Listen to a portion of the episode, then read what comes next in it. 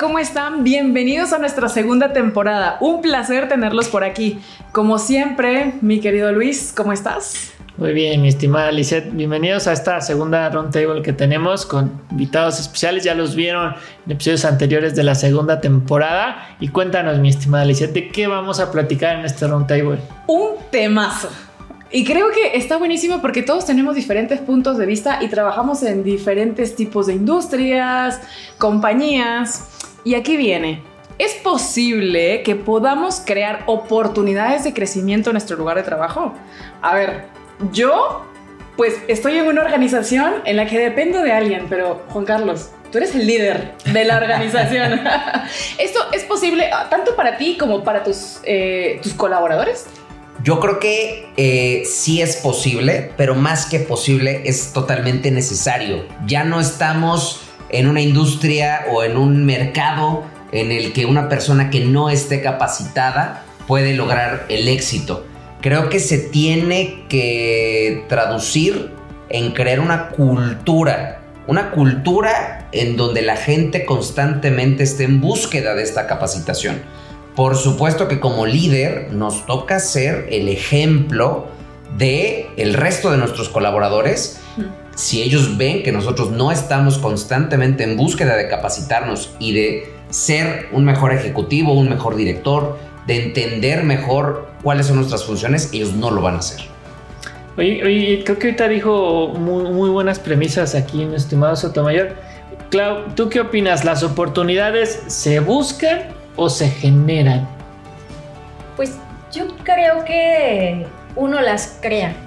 Tú no, no necesariamente tienes que buscar un puesto, tienes que construir lo que la organización necesita y, y, tú tomar esa oportunidad y tomar el liderazgo para construirte y em, llenar ese vacío, ¿no?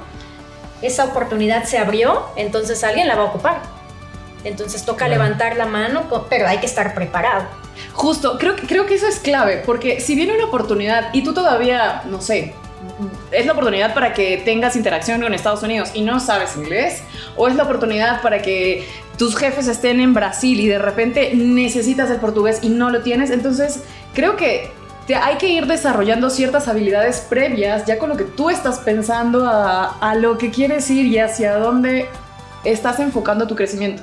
E, en el caso de ustedes, por ejemplo, em, ¿hacia dónde apuntan el crecimiento? ¿Qué es lo que les gustaría ir? Yo te diría dos puntos. Creo que están las grandes oportunidades, como tú bien lo comentas, irte a un mercado, tienes que hablar el idioma del mercado, pero también están las pequeñas este, oportunidades, como por ejemplo negociar. Todo, todo, todo eh, persona que está dentro de una organización tiene que aprender a negociar con su jefe, hasta su con la sueldo, pareja, hasta con la pareja, con la pareja, con los niños también. Esa negociación siempre la pierdes.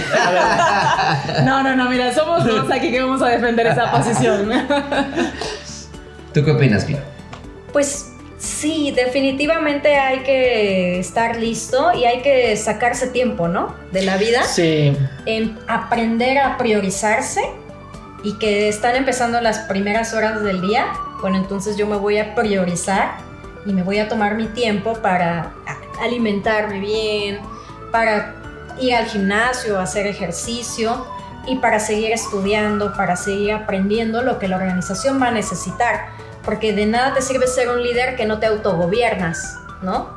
¿De qué te sirve ser un líder que no entiendes de que las mamás necesitan llevar a los niños a la escuela, ¿no? Claro. Y fíjate que la, tuvimos un episodio con una psicóloga y ella nos decía que esa preparación eh, debe de ser eh, holística, decía, que no nada más te enfoques a, bueno, échame otros siete libros de management, échame otros siete libros de marketing, decía también, date el tiempo de salir a caminar, de agarrar tu hobby, de salir un poquito de tu zona de confort, lo hablaba por ahí, dice, métete a la clase de teatro, eh, salte a caminar de repente y, y creo que eso es clave y creo que eso es importante, incluso hablábamos hace ratito en el backstage que pues la importancia de seguirte preparando dentro de todo. No creo que un error que pudieras tener es creerte ya súper listo para todo, sino que para donde vayas, pues tienes que tener esa preparación adicional. Yo no sé si ustedes estarán de acuerdo conmigo, pero también hay dos tipos de cosas en las que uno se tiene que preparar. La carrera, la universidad, te enseña lo técnico, pero a nosotros nos ha tocado ver que las soft skills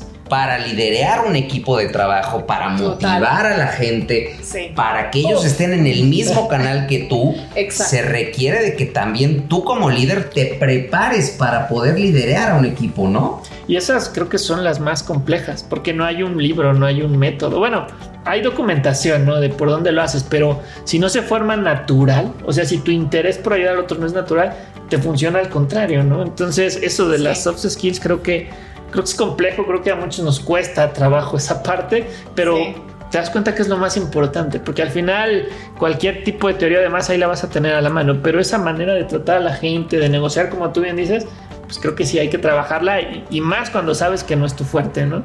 Y además, no todos somos iguales, claramente. Cada quien somos un mundo distinto. Yo no voy a pretender ser de una forma con un miembro de mi equipo de igual manera con la que otro. O sea, porque entiendo cuáles son sus, sus necesidades, eh, cómo está, cuál es la situación actual en la que se encuentra, ya sea profesional o personal quizás, pero hay que entender como cada mundito para poder darle lo que necesita, las herramientas para que estos empiecen a despegar. Claro. Y No sé, como lo dale, decíamos hace rato, los negocios son de humanos. Y si uno no aprende Exactamente. A motivar al equipo, así como ellos tienen que aprender a negociar, uno también tiene que aprender a hablarles, tiene que aprender a motivarlos, tiene que aprender a cultivarse, como bien lo decía Claudia, a uno mismo, alimentarse a uno mismo, capacitarse uno mismo para estar preparado para poder capacitar al otro. Y, creo que, ¿te acuerdas? A lo mejor sí se lo van a acordar, pero hablábamos Angie y yo de que en, en los capítulos pasados hablábamos del caso de la falleda, no sé si te acuerdas, donde decía, pues yo encuentro un montón de personas que de repente aparentemente no son del todo buenos para algo, pero yo encuentro que sí lo son. Claro. Entonces creo que esa es una responsabilidad que de repente tienes, ¿no? Primero, pues tú saber en qué eres bueno para así venderte, desarrollar en lo que no eres tan bueno y ahí generarte las oportunidades que decía Claudia, pero también tienes esa responsabilidad con tu equipo de ver para qué son buenos y, entrarle, ¿no? Incluso Angie lo decía, si alguien es bueno en cálculo, le voy a dar una tarea que vaya muy por ahí porque sé que ahí va a brillar. Entonces creo que ahí se pueden generar esas oportunidades y se vuelve una responsabilidad para todos nosotros, ¿no? No sé si, si acá en tu empresa tú lo veas así, de que estés identificando gente y a partir de ahí les das los roles, me imagino, ¿no? O sea, empiezas con la gente y le das el rol, o agarras el rol y buscas a la gente, o cómo lo trabajas tú, por ejemplo. Esto es como el, el laboratorio de Marie Curie y la generación espontánea. De repente alguien, tú contratas un buenísimo vendedor que acaba de siendo un excelente operativo y de Sí. repente el operativo ya quiere salir a vender. Pero sí estoy totalmente de acuerdo contigo en que nuestra chamba, nuestro papel es identificar en qué eres fuerte. Y esta visión no se da en la universidad y no te lo enseña un libro y no te lo enseña un profesor. Claro. Es un olfato que tienes que tener Sí.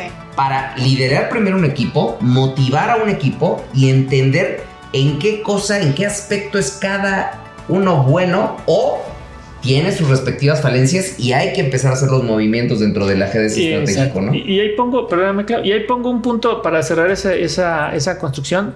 No siempre para lo que eres bueno es para lo que te gusta. A lo mejor te encanta bailar, Sí. pero eres pésimo. Totalmente. Entonces, por más que le entres ahí, ahí no vas a brillar. Entonces, aprende a revisar para qué eres bueno y ya después también puedes dedicarte a, también a lo que te gusta, pero Sí. ten esa objetividad de decir, oye, pues, De acuerdo. de aquí soy. Ahora sí, perdóname, Clara. No, ese es, es más de eso, porque es la autoexploración. O sea, mi exploración emocional, en qué momento de vida estoy. Estoy en buen momento de vida para es una posición como la que han visionado tantos años. Estoy en un momento de vida personal, familiar, físico, emocional, este, de todo. Para ambicionar en este momento, muchas veces nos ponemos barreras, ¿no? Y decimos, no, en este momento no, me voy a esperar. Y sigues esperando y postergas y Claro. postergas y sigues postergando y te niegas, ¿no? A lo mejor hasta un mentor te lo dice, te toca, oye, métete a esto, complementate por acá. Y uno dice, no, no tengo tiempo, tengo mucho trabajo, mejor quiero ser excelente en lo que estoy entregando hoy. Y entonces pierdes el- la oportunidad de tu siguiente puesto. Que también, Sí. por ahí lo decía Angie, se vale si ya estás contento ahí, te vas Ah, para claro, otro lado. sí, Pero si tienes esa espinita, pues aviéntate, ¿no? Creo que es parte Sí, de no, generarte la oportunidad. No, yo digo que siempre hay un mercado allá afuera de gente Claro. que está pilas Claro. y que está revolucionada. y Ya- que ya viene vienen bien todo. rudos. Así que aunque Ya tú estés muy comodito, Sí. aunque tú estés muy comodito, déjame decirte, el mercado se mueve. Y ya no solamente en México, ya estás compitiendo con mercados a nivel internacional y con gente de todo el mundo. Y yo quiero, quiero entrar a una pregunta de debate. A ver, vamos a ver. ¿Es mejor que desarrolles en lo que tú sientes que ya eres bueno? ¿O es mejor desarrollar aquellos aspectos en los que sientes que todavía te falta? ¿Qué opinan? Ah, yo tiraría doble. A los Porque dos, le no hay vamos. límite, ¿no? Entonces, La ambición, me, la encanta, me encanta eso, aquí no hay límite. Aquí no hay Totalmente. límite. Me gusta. O sea, administra tu tiempo, prioriza lo que te gusta, claro, pero también pues una mesa, puedes tener cuatro patas en la mesa, entonces ve, eh, juégale tantito acá, prueba por allá y donde te vayas consolidando, pues a darle. Claro. En, en mi caso particularmente, yo tomé la decisión de capacitarme en aquello que yo no era bueno, en aquello que yo no tenía conocimiento. Sí. Yo sabía que empíricamente y por lo que me había tocado vivir en la vida, yo ya traía ciertas habilidades en mi set de habilidades Sí. y sabía que yo era bueno haciendo esas cosas. Pero donde yo no tenía ni la menor idea, ahí es donde yo le dediqué dos años de mi vida a capacitarme, a entender, porque yo sentía la responsabilidad del peso que tomaban mis decisiones con otras personas. Entonces para mí era muy importante enfocarme en estar perfectamente capacitado para tomar mejores decisiones. Que, que yo creo que ahí, porque hay mucha documentación al respecto, hay skills para triunfar en lo que tú quieras que se le llama negociables y no negociables. O sea, tú Sí. puedes dedicarte a lo que tú quieras, pero si no sabes comunicarte efectivamente, no va a pasar. O De sea, acuerdo. no va a ser. Así seas el mejor, entonces no va a ser. Entonces, eso a lo mejor no vas a ser el mejor comunicólogo del universo, pero sí vas a necesitar tener una guía de manejo efectivo de tu comunicación. Si De les falla, hay un curso por ahí que tenemos. Este, pero creo que bueno, no, nos da para más. A mí me gustaría medianamente ir cerrando, eh, que nos dieran un, un pequeño eh, como consejo para todas las personas que nos ven, cerrando como la sección de tips, decir, mira, si tú quieres crecer, creo que ya empezamos por ahí a generar la oportunidad y irla viendo. Yo te recomiendo que le des por aquí, porque en mi experiencia, a mí como, como emprendedor o, o Claudia que está en la parte eh, más comercial, me ha funcionado para ir creciendo. Y creo que nos da tiempo ahí para que Angie también diga algo que, que hasta la cambió de país, de decir, bueno, así hemos creciendo. Entonces, como soy un caballero a la antigüita, mi estimada Clau, Ah, yo digo, arriesguense, propónganle ustedes a su jefe. La posición no existe. No, ahorita no tengo posiciones, no tengo gerencias. Ah, perfecto. Te propongo que creemos esta vacante, que creemos esta oportunidad, que abramos esta nueva división, que creemos este segmento, que nos especialicemos. Te propongo, yo traigo esto a la mesa. Aquí está el proyecto, un anteproyecto, trabajar. Ese es el primer tip. Y segundo, administren su tiempo. El tiempo es lo más valioso que tenemos. Administrense, priorícense. ah, eh, No todo es trabajo, por supuesto.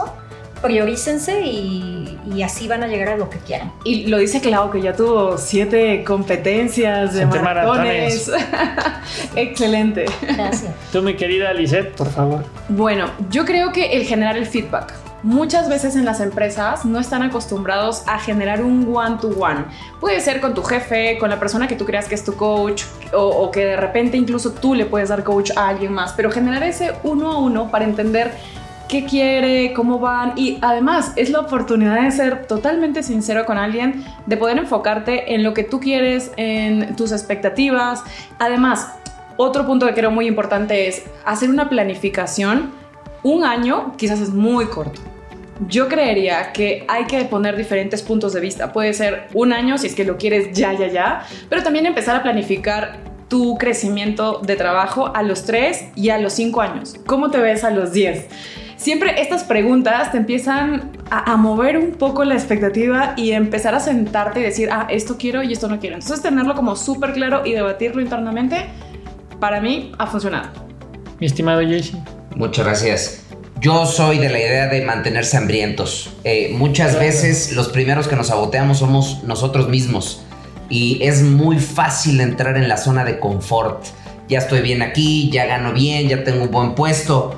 Pero creo que siempre es importante decir, puedo dar más, me puedo preparar mejor, puedo ser esta figura para alguien más, puedo inspirar a que alguien más haga lo mismo que yo hago porque yo me estoy preparando, puedo cambiarle la vida a alguien más. Creo que son preguntas muy importantes que uno se tiene que hacer para salirse de su zona de confort y no quedarse en lo mismo y seguirse preparando toda la vida. Muy bueno. ¿eh?